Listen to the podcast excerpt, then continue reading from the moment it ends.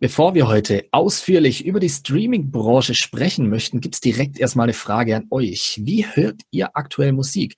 Noch klassisch wegen mir über CD oder sogar Schallplatte? Oder streamt ihr eure Lieblingssongs und Alben ausschließlich? Das würde mich mal tatsächlich brennend interessieren. Schreibt's in die Kommentare und ich widme mich dann endlich mal unserem heutigen Interviewgast, Andreas Lipko von der Comdirect. Hi.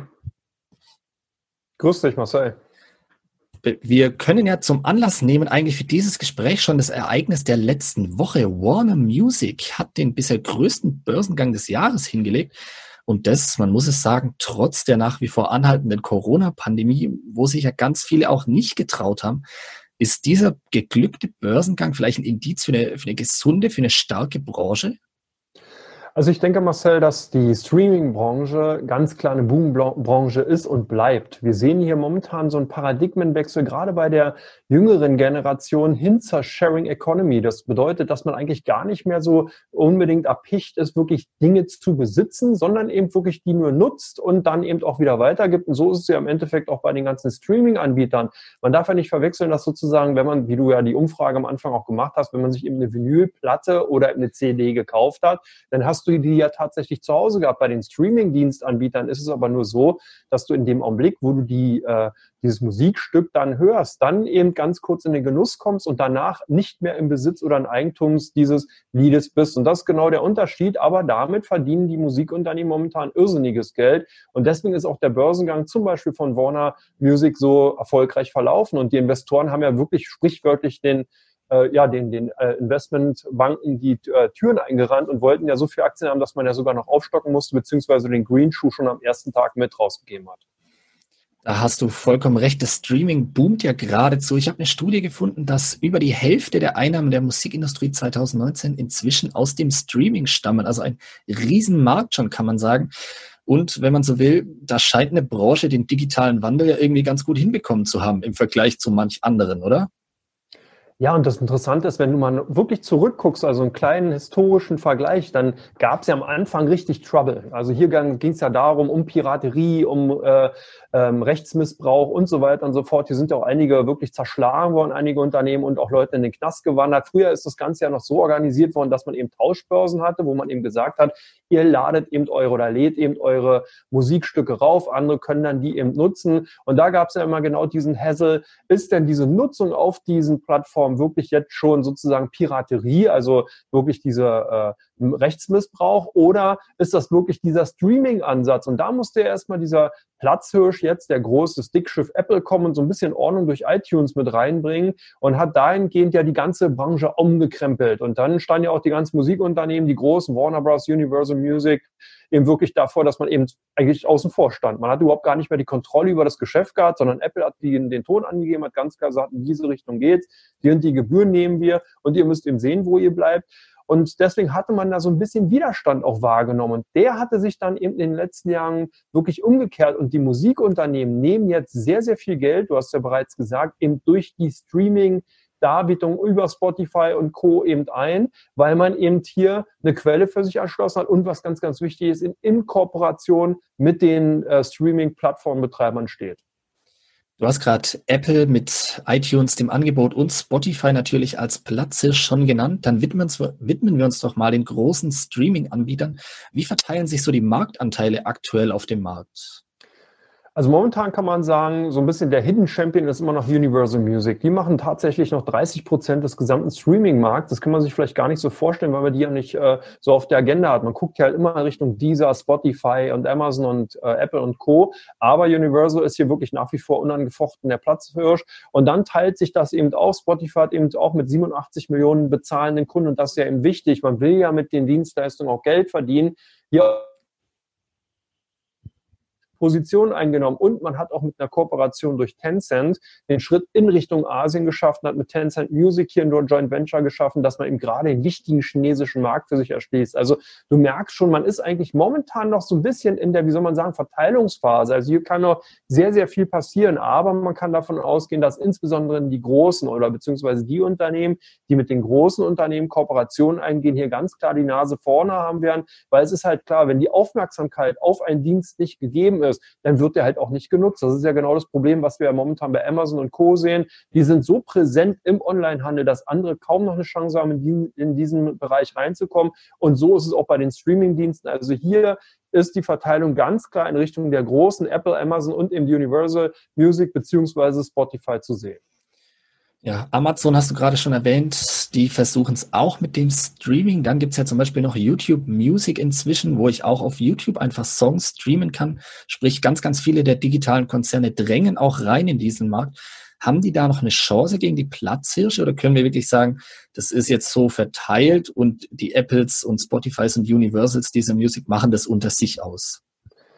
Interessant ist, dass YouTube, äh, ja ein Tochterunternehmen von Google oder von äh, der Alphabet, äh, äh, Alphabet Group eben sozusagen ein Unternehmen, dass das ja wie eine Suchmaschine zu sehen ist. Also es ist durchaus möglich, dass YouTube durch YouTube Music hier ganz große Marktanteile auch nochmal für sich einnehmen kann, weil man ja eben sozusagen genau da ansetzt, wo der Kunde nach etwas sucht. Also das ist ja, wenn ich jetzt schon speziell auf eben einer Streaming-Plattform bin und ich gucke zum Beispiel bei Spotify, dann muss ich ja, dann will ich ja schon ungefähr wissen, wonach suche ich denn. Wenn ich bei YouTube aber was eingebe, dann ist das sozusagen auch sehr, sehr viel sozusagen, wie soll man sagen, so mitnehmen, also mitnehmen Geschäft. Ich will vielleicht was ganz anderes sehen, sehe dann, ach Mensch, da ist ja das und das Lied oder andere Leute hören das eben auch und kriegt das eben vorgeschlagen und demzufolge ist da natürlich schon ein sehr, sehr guter Ansatz für YouTube gegeben. Insgesamt glaube ich aber schon, dass sich das dann auch tendenziell eher in Richtung Abo verteilen wird, dass also viele einfach sagen, nein, ich möchte hier nicht 20 Apps auf meinem Smartphone haben und das ist halt auch ganz wichtig. Der äh, Streaming-Dienst äh, ist insgesamt, oder Music, äh, Stream, Music Streaming ist erst durch die Smartphones und auch so sehr stark in, in den Vordergrund gerückt. Das heißt, man will halt hier per App agieren können. Und da nimmt man sich natürlich dann eben einen großen Anbieter, wo man ganz klar weiß, okay, ich habe hier eine spezialisierte App, die gibt mir das, was ich möchte. Ich kann meine Playlists einrichten. Ich hab, bin, bin mir darüber bewusst, wie diese äh, Applikation funktioniert. Und demzufolge davon kann natürlich dann auch eine Spotify mehr als überproportional profitieren. Ein Faktor, der womöglich für Angebote von Apple oder gerade YouTube im Sinne von Google spricht, ist ja, dass sie noch Einnahmen aus anderen Bereichen haben, also nicht komplett auf Streaming angewiesen sind, wie beispielsweise Spotify. Spotify hat, glaube ich, korrigiere mich, wenn es falsch ist, noch gar keinen Gewinn gemacht in der Unternehmensgeschichte. Ist das vielleicht ein Vorteil, dass man sagen kann, andere haben ein bisschen finanziellen Background und können sich da mehr leisten?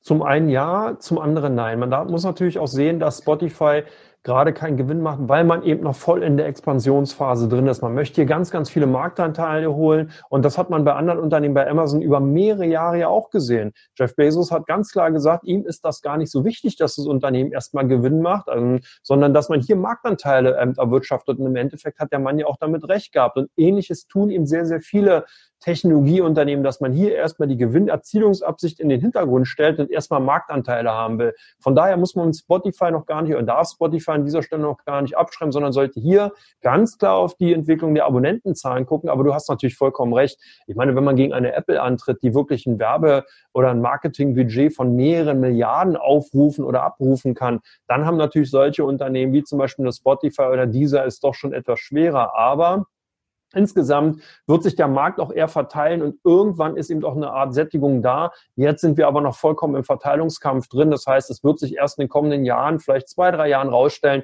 wer hier die Nase vorne hat.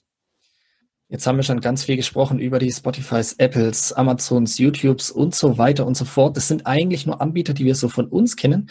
Aber es gibt ja zum Beispiel auch in Asien Tencent Music. Machen die beispielsweise wie bei Alibaba wieder ihr eigenes Ding?